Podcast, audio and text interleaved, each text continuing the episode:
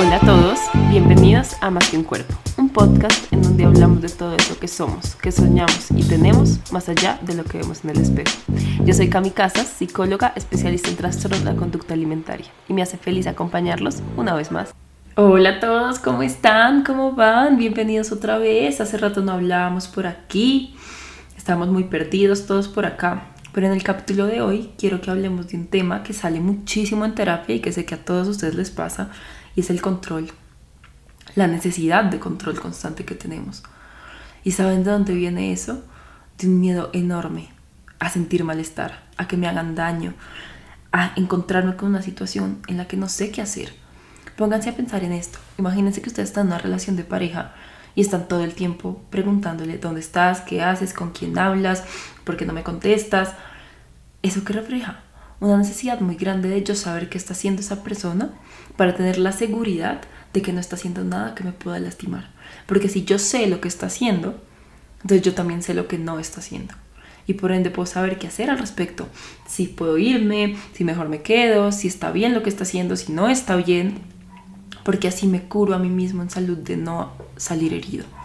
Y eso pasa con todo. O sea, cuando yo quiero tener un control constante de mi vida es porque yo necesito saber que lo que tengo después es un camino seguro para andar. Porque es que la incertidumbre nos carcome vivos a todos los seres humanos. El no saber qué va a pasar después. Que te quedes, que sí, que te quedes sin trabajo, que renuncies a tu trabajo porque no eres feliz y no tengas uno ya seguro eso te deja en una nube de incertidumbre de qué pasa si no consigo otro trabajo, qué pasa si no soy lo suficientemente buena o bueno en lo que hago, qué pasa si nunca nadie más me vuelve a llamar. Y entramos en este bucle de pensamientos negativos con respecto a nosotros mismos que generan muchísimo malestar. Entonces de ahí viene precisamente esa necesidad de control, de que si yo sé que lo que viene después ya lo tengo seguro y lo tengo controlado, también sé que lo que viene después no me va a hacer daño.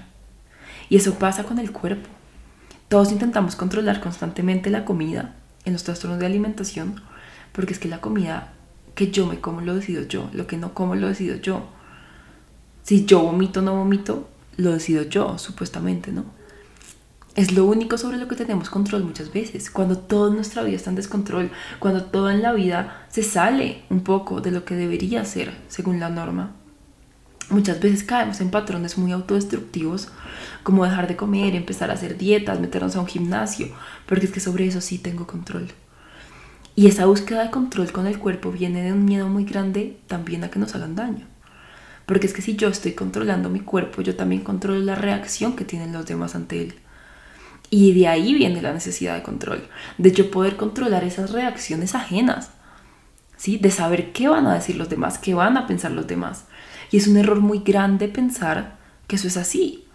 Porque es que nosotros podemos tener nuestra vida organizada con planes de la A a la Z constantemente y aún así enfrentarnos a situaciones donde nos van a hacer daño. Y aún así tener momentos donde no vamos a saber qué hacer. Porque es que esa es la vida. El soltar el control muchas veces es ganar libertad, ¿saben? Soltar el control de las cosas es ganar libertad para dejarme sorprender para ser feliz, para aceptar planes esporádicos, para ser libre con la comida. ¿Sí? Porque cuando yo intento controlarlo todo, se vuelve una frustración constante, porque es que nadie puede controlarlo todo. ¿Sí? La intención de controlarlo todo viene de una idea errónea de que en el momento en el que yo tenga todo fríamente calculado, también voy a ser feliz y voy a saber qué hacer con mi vida. Pero es que eso nunca va a pasar, porque es que mi vida no depende solamente de mí, somos seres que vivimos en una sociedad y nosotros no podemos saber cómo van a actuar o no las personas, ¿saben? Y por más de que soltar el control implica que muchas veces nos hagan daño, también implica el empezar a confiar también más en uno mismo. Porque si yo estoy en una relación de pareja y yo digo, listo, voy a trabajar en soltar mi control, voy a trabajar en estar en una relación sana donde yo dejo a la otra persona ser, porque quiero que me dejen a mi ser, Claro, yo me estoy enfrentando a la posibilidad de que me hagan daño, de que me engañen, de que me hieran, de que usen cosas sensibles que les conté y me hagan daño con eso. Pero yo también estoy ganando algo muy importante y es la paz mental de saber que yo confío en esa persona, ¿sí? que yo hice hasta donde yo podía hacer. Que si ya la otra persona decide hacerme daño y decide traicionarme, eso ya no es mi responsabilidad. Y eso viene mucho del empezar a trabajar en uno mismo y entender hasta dónde llega, llego yo como persona en mis límites emocionales. Porque cuando yo suelto el control con el cuerpo, también es porque estoy confiando un poco más en que voy a saber cómo hacer diferentes cosas. Cuando yo todo el tiempo estoy encerrada en esta bola de hámster de qué como, qué no como, cuándo como, cuándo no como, es porque yo estoy escapando de muchas cosas. ¿sí? La necesidad de control con la comida y en los trastornos de alimentación es una forma de evitar pensar en otras cosas. Porque es que si yo pienso en cuántas calorías me comí en un día, o en si lo hice bien o mal, o en si hice un ejercicio, ese pensamiento es mucho más fácil, entre comillas, de manejar para mí que pensar en todo el resto de cosas que son inciertas. Es mucho más fácil pensar en un plan para bajar 5 kilos que pensar en que no sé si voy a conseguir trabajo. ¿no? Porque muchas veces es que yo no sé enfrentarme a esos pensamientos de malestar. Porque yo no sé confiar en mí mismo. Entonces yo siento que no tengo las capacidades suficientes para darme ánimos a mí mismo, para saber que soy lo suficientemente buena o bueno en lo que hago. Y por ende prefiero pensar en que mientras controle mi cuerpo, por lo menos estoy evitando un rechazo por ese lado. Porque es que si yo estoy controlando todo lo que como, voy a garantizar, entre comillas, un cuerpo que va a ser aceptado socialmente. Pero es que esta es la mentira más grande que nos han vendido. Porque es que entre más yo controlo, más descontrol tengo en mi vida. El verdadero control llega cuando yo puedo decir, oye, hoy quiero un brownie, sin importar el día. No cuando mi cabeza me permite comerme un brownie. No cuando debería comerme un brownie. ¿Sí? Y lo mismo pasa en general con la vida. O sea, el verdadero control llega cuando yo digo, ya no quiero estar más en esta relación porque no me hace bien. No cuando tengo que aguantarme esa relación porque es que qué pasa si me salgo y nadie más me va a querer. Porque es que si yo ya sé que yo valgo lo suficiente para que otra persona me quiera mejor y sé lo que merezco, yo no tengo miedo de tener alguien a mi lado o no tener alguien a mi lado. Entonces, la necesidad de controlar las cosas se va cuando yo empiezo a trabajar mucho en mí mismo y en mi amor propio. Porque yo necesito controlar las cosas si yo empiezo a confiar en mis capacidades, si yo empiezo a confiar en que yo estoy haciendo lo mejor que puedo en la vida. Eso no quiere decir que no vayamos a sufrir de ansiedades, de angustias, de preocupaciones, claro que sí. Pero no va a generar esa necesidad constante de yo saber qué va a pasar después y qué vamos a hacer después y qué pasa si esto sale mal. Que de eso viene mucho la ansiedad. La ansiedad es un mecanismo de defensa del cerebro para intentar protegernos de situaciones que nos pueden hacer daño. Entonces, por eso, cuando uno sufre de ansiedad, constantemente uno está pensando en los peores escenarios. Porque es que si eso llega a pasar, yo ya sé cómo actuar. Que no me coja desprevenido.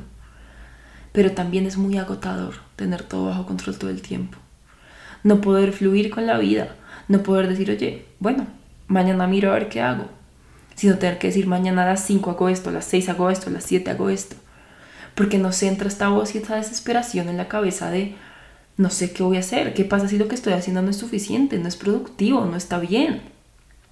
Entonces la necesidad de control tiene un trasfondo mucho más allá de, es que a mí me gusta tener todo en orden, ¿no? Porque es que muchas veces camuflamos nuestras inseguridades y nuestros, entre comillas, defectos en eso, en no, es que yo soy así. Sí, sí, uno es así, pero ¿de dónde viene esa característica? De que tal vez cuando uno era chiquito te hicieron tanto daño, te traicionaron tanto, te sentiste tan desprotegido emocionalmente que constantemente sientes que si no tienes el control te van a volver a hacer daño, ¿no? Te van a volver a lastimar. Y eso es lo que hay que empezar a trabajar cuando hablamos de control. Porque es que realmente nadie tiene el control de la vida. La vida da vueltas en un 2x3. Hoy yo estoy aquí, mañana no sé. Y hoy tengo mucho trabajo y mañana puede que me retire de la psicología y me ponga a pintar cuadros no sé qué va a pasar. Y cuando uno hace las paces con la realidad, con el decir, oye, hoy elijo hacer esto, pero estoy en paz con saber que lo que pase mañana está fuera de mi control y por ende voy a disfrutar lo que estoy haciendo hoy, se los juro que la vida se vuelve mucho más colorida, porque uno no tiene tantas preocupaciones todo el tiempo. Yo me acuerdo que cuando yo intentaba controlarlo todo, y entre esas cosas la comida, yo todo el tiempo pensaba en todo lo que tenía que hacer para que me saliera bien la vida. O sea, me acuerdo que mis amigas se reían mucho de mí porque decían que para verse conmigo tenía que tener una cita en una agenda. Y es así, o sea, yo era de 4 a 5 esto, de 5 a 6 esto, de 6 a 7 esto, y en las 7 que acabo tengo que hacer esta tarea, pero solo tengo hasta las 8, ¿sí? Como que la vida es como un cronograma constante. ¿Y dónde queda lo mágico de la vida, que es lo que no planeamos? ¿Dónde quedan las sorpresas de la vida?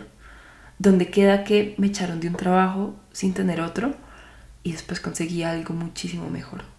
Que eso es lo que la mayoría de veces pasa. Se nos cierra una puerta y sentimos que se nos acaba el mundo, pero es que se nos iba a abrir una mucho mejor. Soltar el control, como les decía ahorita, es ganar libertad, porque es ganar libertad sobre muchas cosas. Es ganar paz mental, es ganar libertad sobre la comida, sobre mi propio cuerpo. Soltar el control es entender que mi cuerpo no tiene que verse como las redes sociales me han dicho que se tiene que ver o como mi familia me ha dicho que se tiene que ver. Mi cuerpo tiene que verse como él está diseñado para verse. Y soltar el control en cuanto a la comida y el cuerpo es de las cosas más difíciles y mucho más cuando vivimos en contextos donde no podemos controlar muchas otras cosas.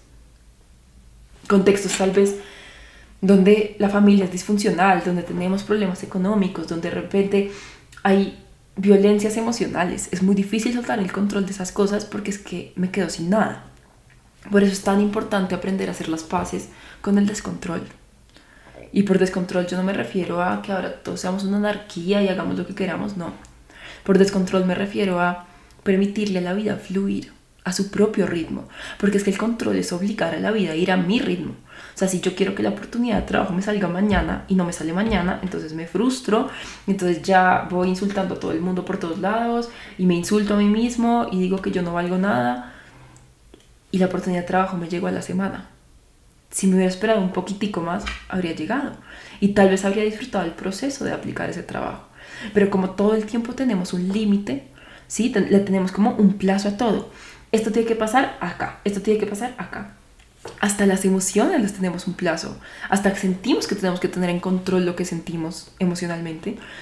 No, ya, suficiente, ya no puedo llorar más porque ya llevo llorando una hora ¿Cómo así? Pues puedo llorar dos, tres, quince horas, diez días si yo quiero. O es que yo no puedo llorar en público porque es que ¿qué van a decir? O sea, hasta intento controlar lo que pasa dentro mío todo el tiempo. ¿Y qué pasa con ese control? Díganmelo ustedes, porque yo sé que les ha pasado. ¿Qué pasa cuando ustedes intentan guardarse las cosas controlándolas para que todo sea mejor, entre comillas? Todo empeora, ¿no? Y se vuelve más fuerte. Y a la siguiente llega con más fuerza. Y te tumba. Porque es que cuando yo no me permito a mí estar en ese descontrol emocional, por ejemplo, que descontrol emocional hoy en día es permitirme llorar, ser vulnerable, permitirme decir, sabes que sí tengo rabia, poner límites, ¿sí? No un descontrol emocional de tener un ataque de ira y botar todo, no. Hablo de un descontrol emocional en cuanto a que yo no tenga controlado el 100% de mis emociones todo el tiempo. Es que yo debería estar feliz. ¿Por qué? Si no estoy feliz. No, pero es que si ayer estaba feliz, hoy ¿por qué no estoy feliz? Pues porque ayer es ayer y hoy es hoy. Entonces, mientras yo intente controlar todo lo que me rodea, lo único que va a recibir es frustración tras frustración tras frustración, porque es que la vida nunca se va a asemejar a lo que pasa en mi cabeza. Cuando yo vivo el ideal de mi cabeza, lo único que estoy haciendo es desconectarme de todo lo que está pasando a mi alrededor. Y no sé si a ustedes les pasa que por controlar muchas cosas se perdieron de muchos momentos. Porque es que esto tenía que ser así, así, así, entonces no fue así y yo me amargué toda la noche porque no fue así. Y pasan unos años y yo me doy cuenta de, ay, ¿sabes qué? Ni siquiera era tan grave. O sea, habría podido disfrutar mucho más esa noche si no me hubiera enfocado en lo que yo no podía controlar. Que no puedo controlar que la otra persona no me quiera, entonces me, me, centro todo el tiempo en que no me quiere, que no me quiere, que no me quiere. ¿Y dónde queda la gente que sí me quiere? Y entonces intentando controlarlo todo, lo que hago es estancar mis posibilidades de conocer más personas que sí me quieren. Entonces fíjense cómo el control realmente es uno de nuestros peores enemigos. Intentar controlarlo todo, lo único que nos lleva es a no poder controlar nada y estar en un ciclo de frustración constante. Y con el cuerpo pues pasa exactamente igual. En los trastornos de alimentación es una necesidad de control impresionante. Lo que como, lo que no como, cuando hice ejercicio, cuando no hice ejercicio, si lo hice bien, si lo hice mal, todo el tiempo controlando lo que hago, lo que no hago. Igual nunca es suficiente. Porque es que puede que yo haya hecho ejercicio y mi cabeza me diga que entonces por eso puedo comer. Pero entonces como igual me siento culpable. Me siento culpable hago o no hago ejercicio. Me siento culpable coma o no coma. Me siento culpable por todo. Y entonces es una obsesión constante por mantener todo en un orden que tiene que ser así. Entonces se vuelve una rigidez en la que si no es A, entonces se me, cae el mundo. Y eso viene mucho de eso, del, del, sentimiento de que si yo no tengo todo bajo control, no tengo un piso en donde pararme. Hacer las paces con el descontrol también es entender que a veces el piso lo vamos construyendo poco a poco. Que tal vez lo que necesito hoy en día es tener asegurado este escalón. Ya construir el siguiente. Y confiar en el escalón en el que estoy parada. ¿Sí? No centrarme en el escalón número 4 cuando ni siquiera he subido del 1. Porque sí, yo voy a llegar al 4. Pero por concentrarme en el cuarto escalón, no pude disfrutar cuando subí al 2, al 3. ¿Mm? Entonces la vida se trata de aprender a soltar un poco para poder disfrutar también el proceso para poder estar libre también de muchos pensamientos negativos. El control, yo creo que aunque la gente a veces diga que es bueno, no sé, yo no sé ustedes qué crean, pero yo creo que al final el control nos aleja de muchísimas cosas, de personas, de situaciones, de momentos, nos quita el poder disfrutar, que creo que es lo más maravilloso que tiene el ser humano, ¿no? Entonces, para mí, empezar a soltar el control, y esto viene con la recuperación de los trastornos de alimentación, es también hacer las paces con que mi cuerpo no se tiene que ver como mi cabeza cree y que no pasa nada con que no se vea así. Porque es que si no se ve así, eso no me quita valor como persona. Y es un trabajo del día a día, es un trabajo constante de entender que yo no tengo control sobre muchas cosas y está bien. ¿Sí? Y que me puedo sentir mal y está bien.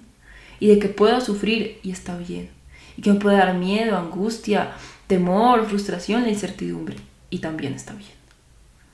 Porque cuando yo escapo constantemente a esas emociones, ahí es cuando busco el control.